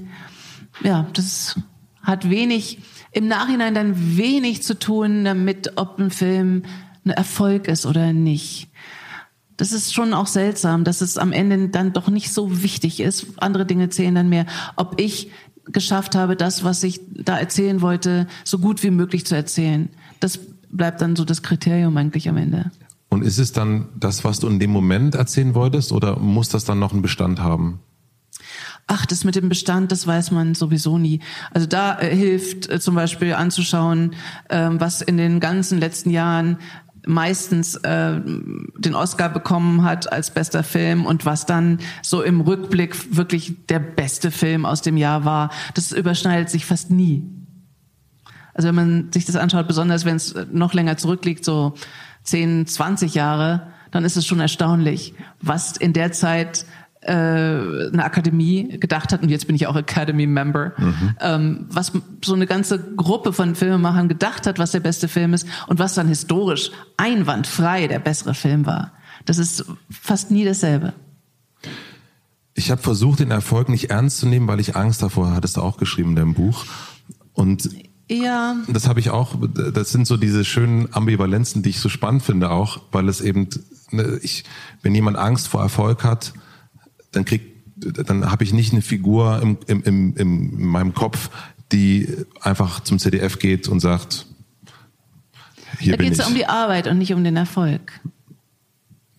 Ja, Erfolg ist ein, ein seltsames Ding und ein gefährliches Ding. Und ich habe mich also voll, ich habe mich fürchterlich erschreckt.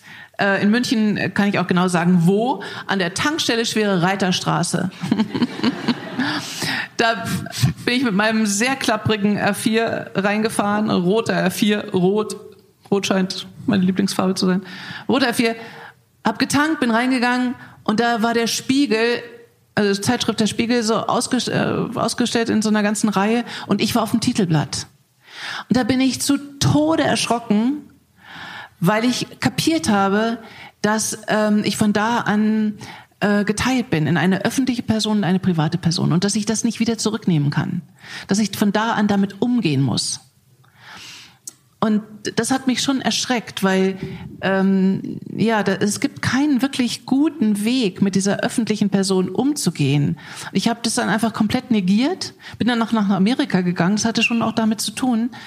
Ähm, man kann, finde ich, nicht versuchen, diese öffentliche Figur zu kontrollieren, denn ich werde nie erfahren, wer das ist. Ich mhm. weiß nicht, wer ich für andere bin.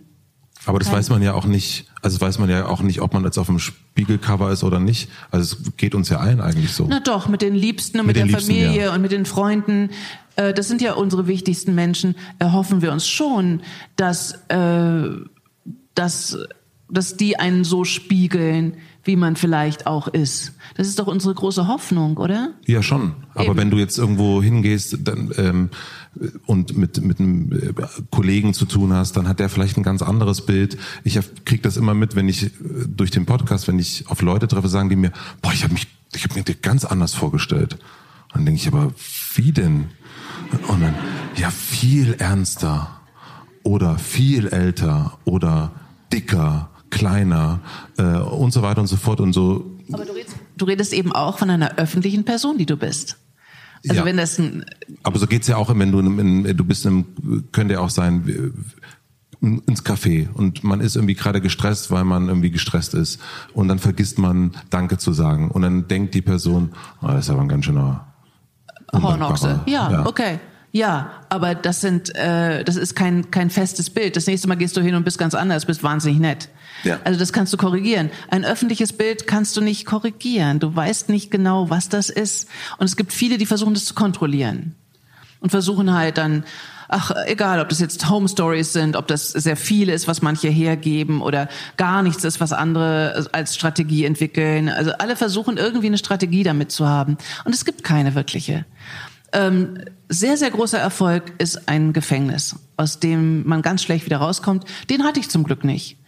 Und es gibt diesen Spruch von Billy Wilder, der hat wirklich irgendwann am Ende seines Lebens, hat er gesagt, Gott verschone mich vor den ganz großen Erfolgen, denn mit denen kann man nicht gut leben. Mit den mittleren und kleinen Erfolgen kann man gut leben, aber mit den ganz großen Erfolgen kann keiner gut leben. Und das stimmt. Mhm. Das stimmt wirklich. Also dieser Erfolg, wo man nicht mehr über die Straße gehen kann, äh, ja, das ist ein Gefängnis, aber empfindest in das man du nicht, ist und nicht mehr rauskommt. Empfindest du Männer und ein Spiegel äh, ja, das war danach. die Gefahr. Das und, war die Gefahr. Und auch die, äh, ja, wenn du jetzt bei Land sitzt, dann ist, ähm, nein, nein, da geht's What natürlich, also, ja, aber da geht's, so. aber da geht's auch. aber der der Lanz erinnert sich. Ähm, Herr Lanz erinnert sich äh, äh, schwelgend von an diesen Film, der dann schon sehr lange her ist, aber das ist immer noch im Kopf. Es gibt einen Spiegel dazu, also Spiegelcover. Es gibt ähm, ähm, eine der, der ersten Frauen im Filmgeschäft. Also das ist ja schon, ein, also nach meinem Empfinden ein wahnsinnig großer Erfolg. Und hast du das nicht so als einen Riesenerfolg empfunden?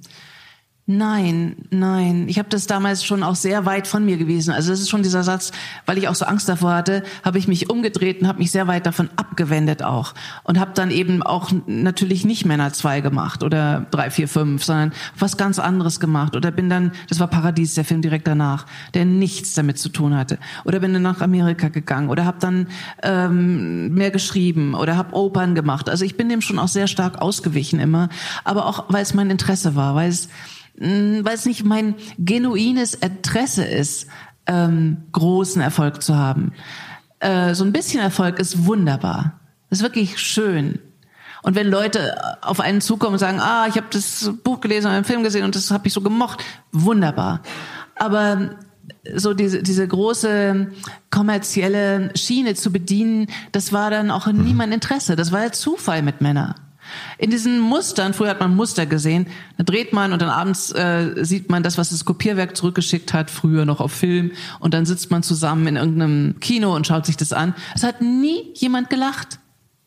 Nie, nie, nie. Wir haben das angeschaut, so, hm, hm, hm, hm, okay, hm.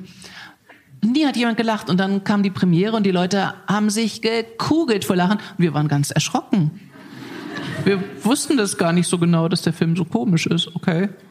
Und war der komisch gemeint? Ja, das war natürlich schon eine Komödie als Komödie gemeint, aber auch sehr politisch gemeint von mir. Wirklich, ich dachte auch, es ist eine politische Komödie. Ähm, war es auch damals, aber das hat dann auch keinen so richtig interessiert. Ähm, aber das ist so, so, ähm, ja, so weit sich auch übersetzen würde, dieser Film, egal wo, das war schon auch ein Phänomen. Bin dann mit dem Film durch China getourt, äh, 1988. Es war schon sehr aufregend, weil China noch sehr weit weg war sehr dunkel war und alle sind noch Fahrrad gefahren. Es war schon oh, ein verrücktes Land damals. Es ist immer noch, aber anders verrückt. Und da haben die Leute genau an denselben Stellen gedacht, äh, gelacht bei Männern. Die kannten aber diese ganze Welt nicht. Die kannten keine Wohngemeinschaften, die kannten äh, eigentlich gar nichts, was in dem Film vorkommt. Und trotzdem hat es sich übersetzt in der Geschichte. Was haben die über Uwe Ochsenknecht gedacht? Über seine Fokuhila-Frisur? Ich werde es nie, nie erfahren. Sie haben gelacht. Sie haben wahnsinnig gelacht. Wahrscheinlich die ganze Zeit über seine Frisur. Stellen auch. Ja. Ach, toll. Und das war überall auf der Welt so und das war in Amerika so und überall. Ja, das hatte dann, das war schön, aber so wirklich was mit mir hatte es vielleicht auch gar nicht zu tun. Es war der richtige Zeitpunkt, ähm, dieser sogenannte Zeitgeist. Ich hatte den vielleicht auch gut getroffen, ja, sicherlich. Aber es gibt keine Erklärung für diese ganz großen Erfolge. Gibt es nie.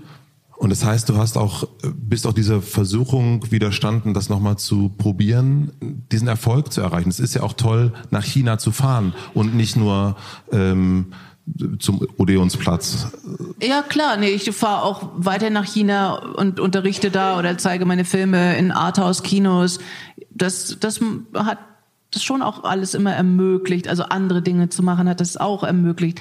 Aber es auf den großen kommerziellen Erfolg anzulegen, das verstehe ich nicht als, als Art zu denken. Denn ich muss immer auch was lernen bei dem, was ich mache. Es muss mhm. was Neues sein. Ich muss irgendwas erkunden können äh, auskundschaften können, was ich vorher als ähm, Gebiet auch noch nicht so kannte. Also deshalb auch diese Opern. Das war für mich ein komplett fremdes Land, was ich da betreten habe.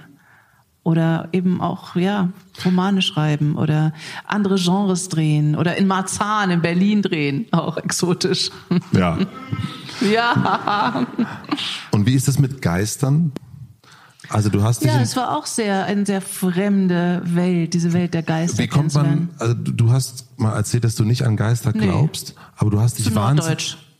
Du bist zu Norddeutsch. Die Tamara ist zu Norddeutsch, ja. Für Geister. Ja. Aber warum setzt du dich dann hin und bohrst dich dann so richtig in das Thema Geister rein? Weil, weil jeder in Japan, und da war ich ja nun wirklich wahnsinnig viel, jeder in Japan glaubt an Geister. Jeder. Und ich habe dann über die Zeit diese verschiedenen äh, Geisterkategorien kennengelernt. Da gibt es so ganz verschiedene. Es gibt die Geister, die wie in Fukushima, bei dem Film Grüße aus Fukushima, ich meine, das war ja auch ein verrücktes Projekt, was wir da durchgezogen haben. Ähm, da haben die Leute sich sehr verfolgt gefühlt von den Geistern. Das sind äh, Leute, die umgekommen sind und es ist so schnell passiert, dass sie gar nicht begriffen haben, dass sie tot sind. Das sind diese Geister.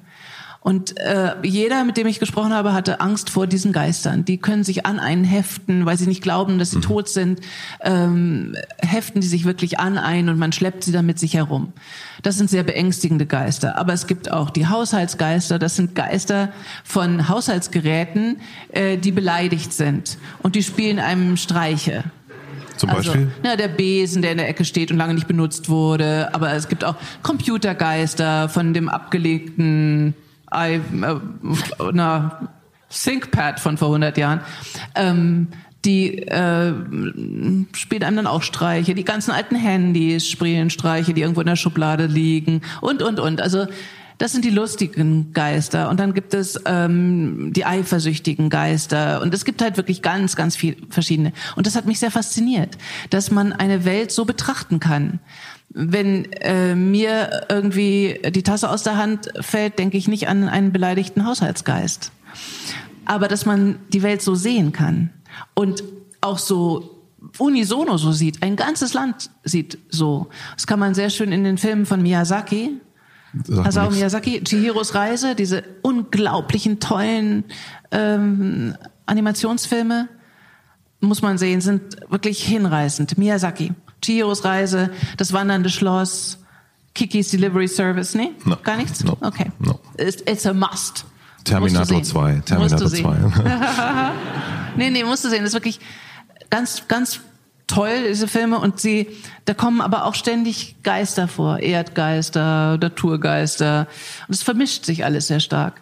Und diese Art, die Welt zu sehen, das hat mich sehr interessiert. Das interessiert mich überall. Anders zu schauen. Wie fühlt sich etwas an, wenn ich so auf die Welt gucke? Und du gehst dann hin, triffst dich mit denen, schreibst darüber und erforscht diese Welt um es zu verstehen. Ja, mitten in Tokio merke ich dann, ah ja, überall sind so Frösche abgebildet. Warum eigentlich? Ah ja, weil der Fluss hier durch das Stadtviertel zieht und äh, äh fließt und das ist der der Froschgeist Maki. Kappa Maki kennt ihr aus den Sushi Restaurants? Der Kappa Maki Kappa ist der Wasserfrosch. Ähm, und ja, plötzlich begreife ich, ah ja, selbst in Tokio glauben alle an diesen Froschgeist, der hier im Fluss lebt. Und als wir Kirschblüten und Dämonen gedreht haben, hat die japanische Schauspielerin hat vorher mich immer gefragt, im Allgäu, da wo wir drehen, gibt es da viele Frösche? Ich gesagt, nee, ich glaube nicht, so viele Frösche gibt's da glaube ich nicht. Mm, nee. Und sie hat immer wieder gefragt, weil sie Angst vor den Wasserfröschen hat. Vor den Geistern, nicht vor den wirklichen Fröschen, sondern vor dem Geist des Wasserfroschs. Und obwohl du dich so viel damit beschäftigt, ist dann für dich du, äh, das kommt da nicht zu dir rüber, dass du, wenn du plötzlich eine Tasse verlierst oder deinen Lippenstift, dass du denkst, oh, jetzt war aber beleidigt der Lippenstift. Nein, nein, nein. Ich bin da sehr kühl wahrscheinlich, also eigentlich fast wissenschaftlich dabei. Und die Dinge aber ähm, zu erfahren und sie dann auch so genau zu recherchieren, dass ich mir vorstellen kann, ah ja, so fühlt sich das an. Das dann schon. Also ich kann mir das sehr gut vorstellen. Aber es wird keine eigene Vorstellung. Äh, wie oder wann kam das Thema Buddhismus und Zen in dein Leben? Ja, das wie oft, das kam halt wirklich durch die Katastrophe in mein Leben. Als mein Mann lebensgefährlich erkrankt ist, äh, konnte ich nicht mehr atmen. Da habe ich solche Angst gekriegt, dass ich wirklich nicht mehr atmen konnte. Und dann hat eine Freundin mich mitgezerrt zu einer Veranstaltung äh, und äh, zu einer buddhistischen Veranstaltung mit einem Lama, tibetischen Lama. Und der hat mir einfach gesagt, äh, setz dich hin, halt die Klappe, atme ein und aus. Das hat er so gesagt? Ja, sit, sit, shut up and breathe, hat er gesagt. Und das habe ich gemacht. Und das hat funktioniert. Also da habe ich dann wieder funktionieren können dadurch. Da habe ich gemerkt, okay, das muss ich jeden Tag machen, denn sonst äh, kriege ich das nicht hin. Ich kriege meine Angst nicht hin. Ich schaffe es nicht, mich um meinen Mann zu kümmern, um mein Kind zu kümmern, zu arbeiten. Ich schaffe das sonst nicht. Ich muss irgendwie mit meiner Angst umgehen können. Und das war das Mittel. Und das habe ich dann ähm, beibehalten, weil ich dann entdeckt habe, ja, okay, nicht nur gegen die Angst ist das vielleicht hilfreich, sondern auch sonst. Und wie ist das jetzt in deinem Leben verankert? Ich bin äh, schlampig. Ich war immer, ich bin nicht Faul? nur faul, sondern auch furchtbar schlampig.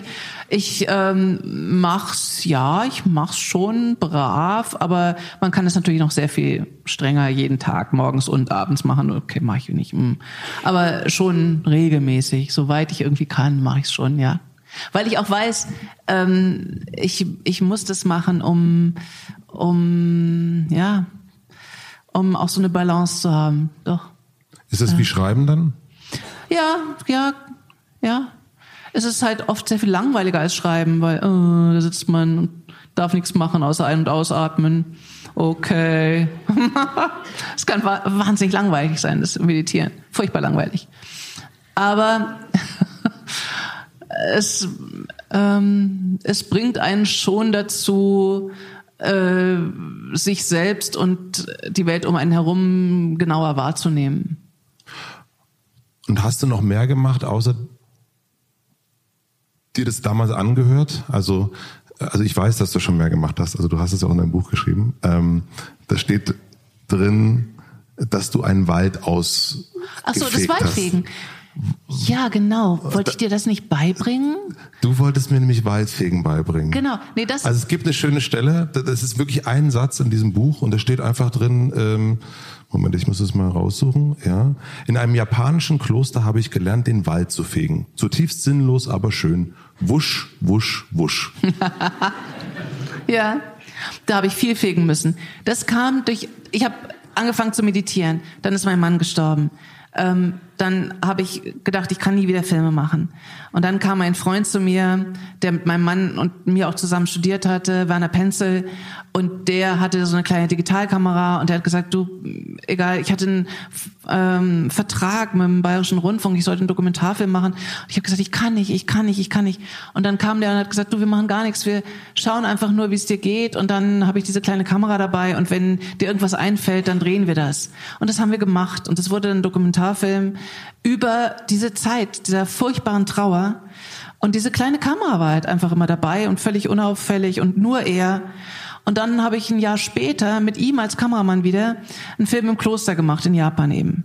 Mit Uwe Ochsenknecht, Gustav Wöhler in den Hauptrollen und nur Kamera, Ton, ähm, eine, meine Produktions, äh, meine Produzentin und ich. Also sechs Leute, mehr waren wir nicht. Und das Lustige daran war, dass in diesem Kloster äh, die Mönche und der Abt, dem ich versprochen hatte, dass wir alles mitmachen als Routine, die haben jeden Job verstanden. Also Produktion, Geld, klar, versteht man, Kamera versteht man, Ton versteht man, Schauspieler versteht man. Nur was mein Job war, das haben die nicht verstanden.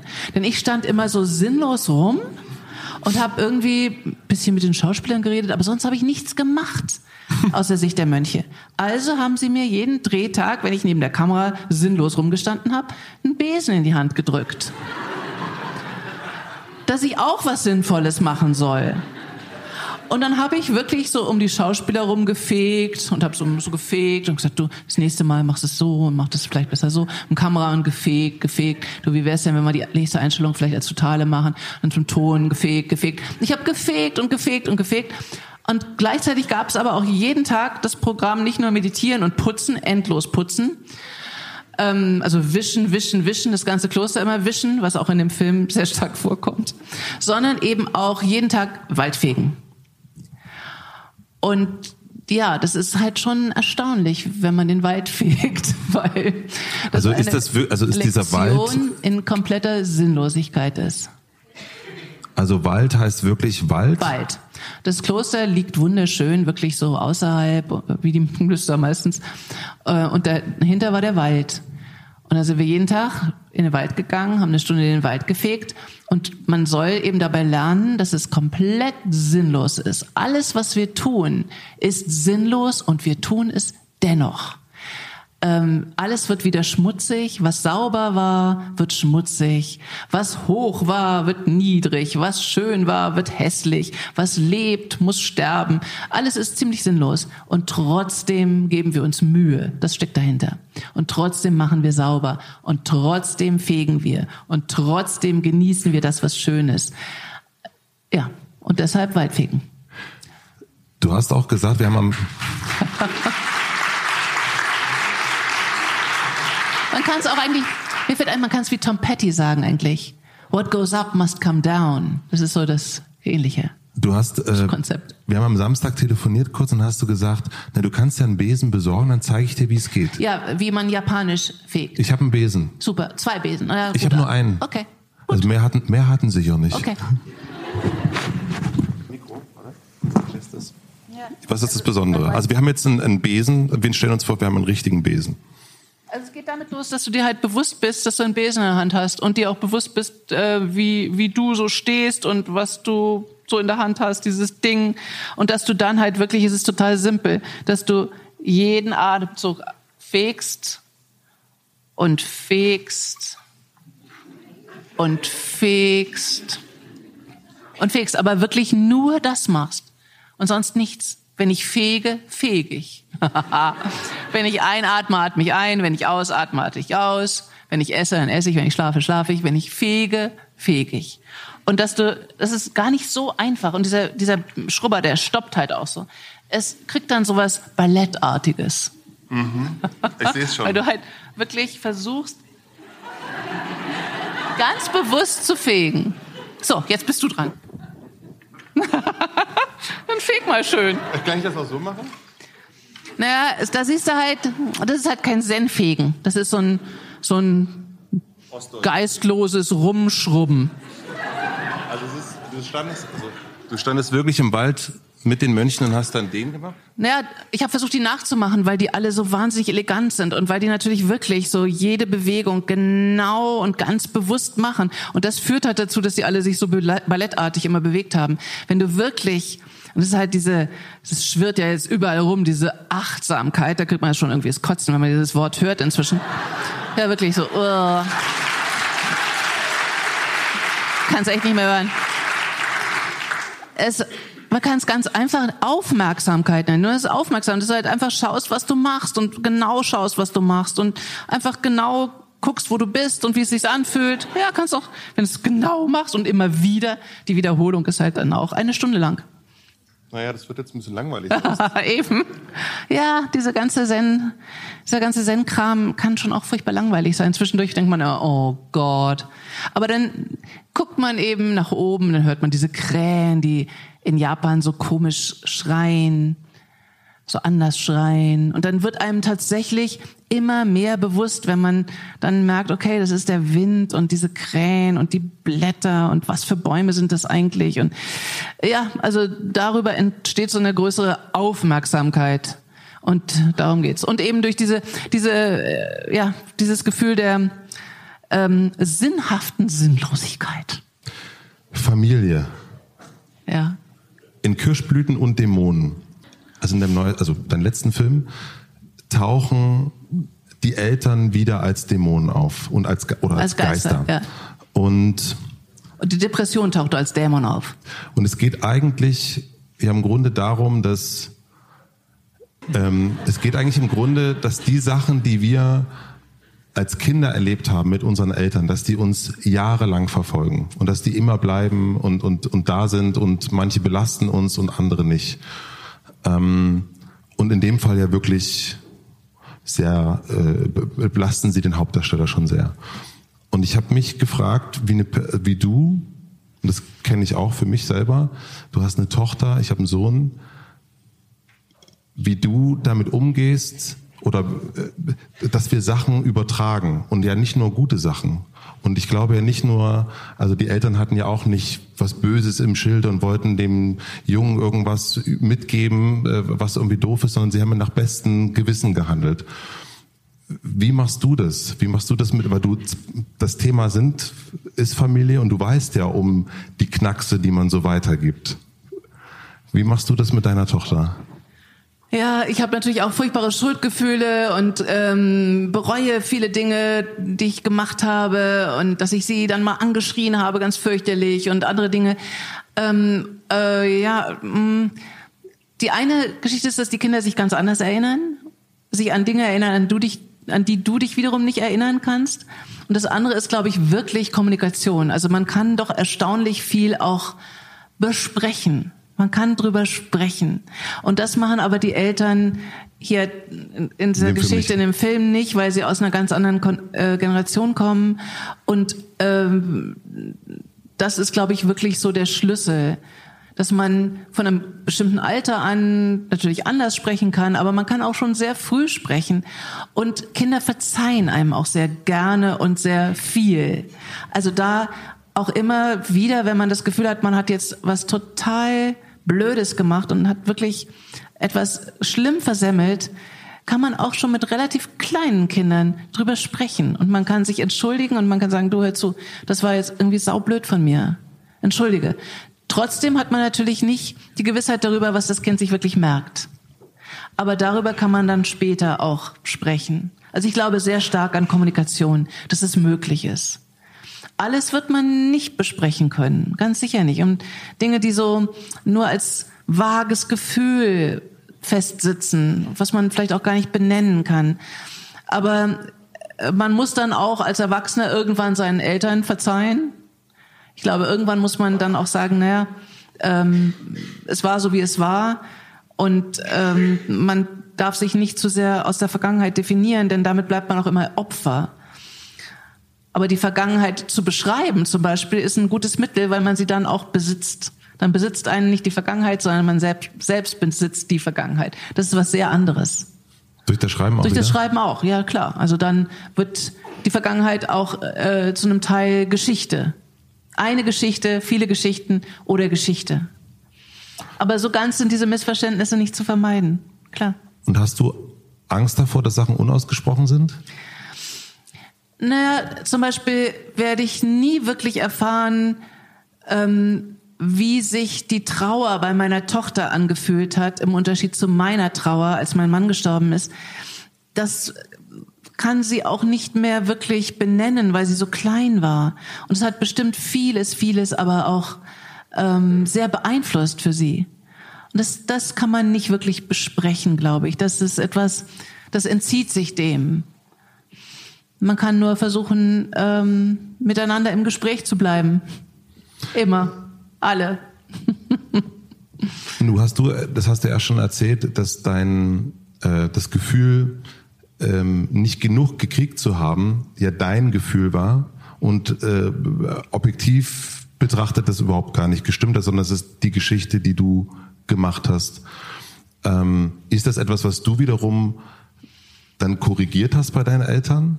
Also bist du dann, ähm, also das ist ja auch so ein innerer, innerer Vorwurf, den man macht und eine innere schlechte Laune, die man ja auch ab einer Teenager, die Eltern merken irgendwas, was hat sie denn, was hat sie denn oder er.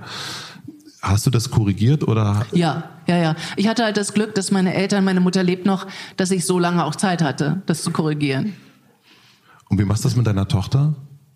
Also fragst du sie dann?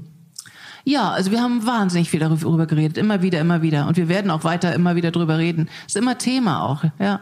Und wie schaffst du das, dass sie, also äh, äh, du bist ja die coole F- Macherin, die ganz viel schafft, auch die ganz viele Filme gedreht hat und so weiter und so fort.